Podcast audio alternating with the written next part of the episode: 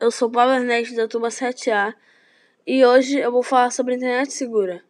Primeira coisa, você não pode aceitar como amigo ou se relacionar com pessoas que você não conhece. E tem que ter muito cuidado com as pessoas estranhas ou pessoas que você vê pela internet que você não conhece exatamente. Não faça é, coisas que você não gosta com outras pessoas, porque isso é bullying e é errado e tem que proteger essa privacidade. Você não pode criar uma conta em alguma rede social que seja pública. Você tem que, ou se for pública, os seus pais têm que ver o que você está fazendo na internet. Você não pode pular, tipo, você não pode botar que você tem 18 anos sendo que você tem 12 na internet.